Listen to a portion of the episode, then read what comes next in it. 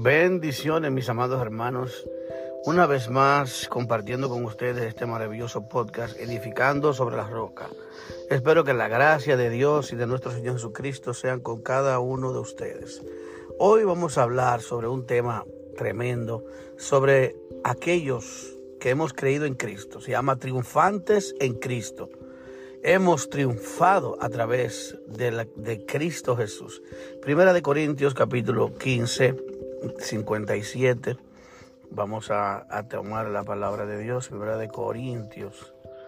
Gloria a Jesús. Así que si tú tienes tu Biblia, este es bueno que vayas y vayas a la Biblia.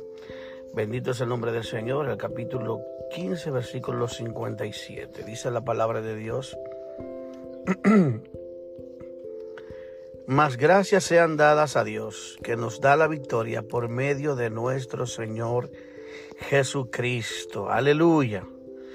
Bendito sea el Señor. El versículo 58 dice lo siguiente. Así que hermanos míos, amados, estad firmes y constantes, creciendo en la obra del Señor siempre, sabiendo que vuestro trabajo en el Señor no es en vano.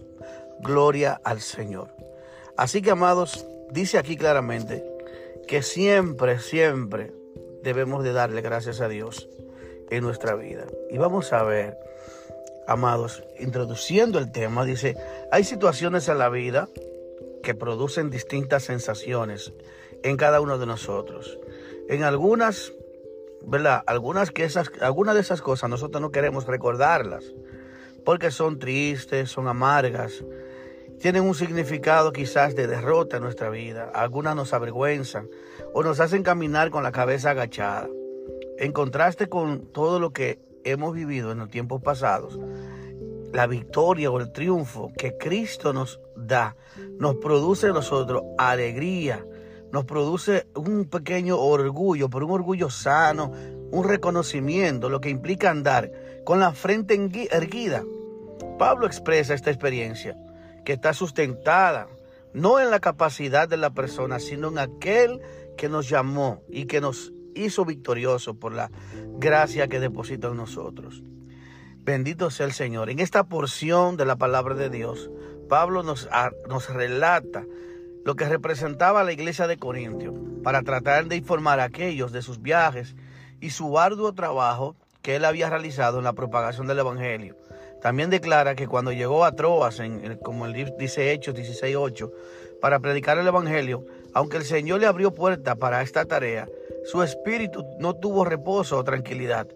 Por no encontrar a Tito allí, uno de sus colaboradores, descendiendo entonces a, Macedonia para continuar su relato con, la, con, la, con una alabanza a Dios por todo lo que hasta ese momento había sido su ministerio y presenta a los creyentes exhibidos por Dios ante el mundo como triunfo y un trofeo de la gracia redentora de Cristo. Además, mediante esa profesión triunfal, aludiendo a los desfiles romanos después de la victoria del campo de batalla, hacía la gloria de Jesucristo, manifestando en todo lugar el olor de su conocimiento y una vida redimida de los creyentes como una fragancia delante de Dios. El apóstol manifiesta que para Dios, nosotros los creyentes que hemos gustado de su amor y vamos por el camino de la salvación, somos un grato olor de Cristo en los que se salvan, pero también en los que se pierden, en los que se dejan de persuadir. Dice que para ellos es olor de muerte. Pero dice, ya que como en los desfiles romanos, ¿verdad? Ellos venían cuando triunfaban sobre la guerra y venían como orgullosos, con la frente erguida, venían como sintiéndose maravillosamente eh, bien, ¿verdad? Se sentían, eh, eh, venían con esa frente en alto, como diciendo, me siento orgulloso de haber venido triunfante de la batalla.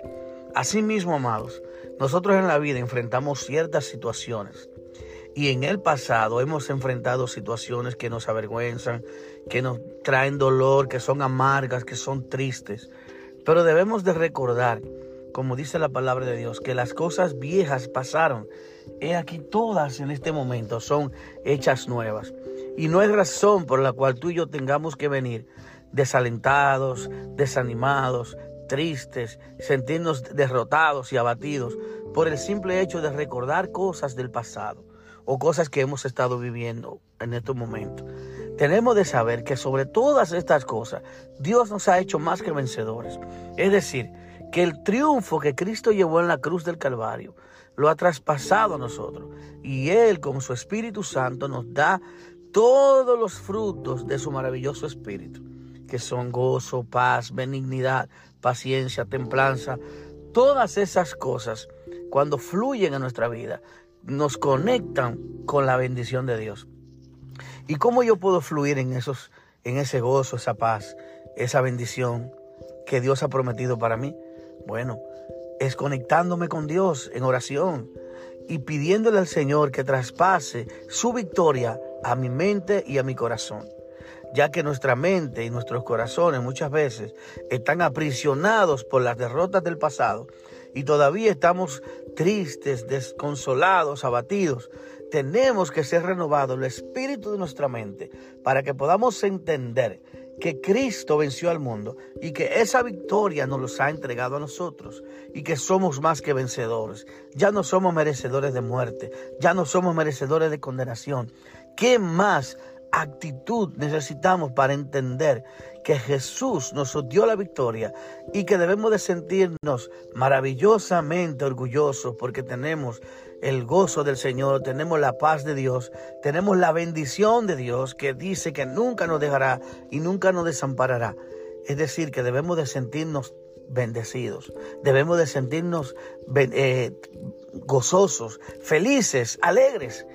Y si estamos en una situación muy contraria o diferente a lo que debemos de estar, pues solamente debemos de decirle al Señor, Padre Santo, derrama sobre ti, derrama sobre mí los frutos del Espíritu que fluyan dentro de mí con ese gozo, con esa paz que yo necesito. Y la victoria ya Cristo te la ha dado. Así como como conclusión, dice todo creyente, como lo muestra la historia, debe comprender que nuestra competencia proviene de Dios. Puedes repetir las expresiones de Pablo en la lección analizada cuando manifiesta que Dios nos lleva siempre de triunfo en Cristo Jesús y que solo por medio de Él nos da la victoria. Amado hermano, Dios te bendiga y Dios te guarde. Mi, mi deseo es que tú medites en esta palabra y que le permitas al Espíritu Santo transformar tu mente y transformar tu corazón por medio de la palabra que transforma y que cambia. Seguimos, amados, edificando sobre la roca con estas maravillosas enseñanzas que están diseñadas exclusivamente para ti, para que lo, tú la, la disfrutes, te deleites en ellas, la digieras y te convenzas de que la gloria de Dios en tu vida es lo más importante.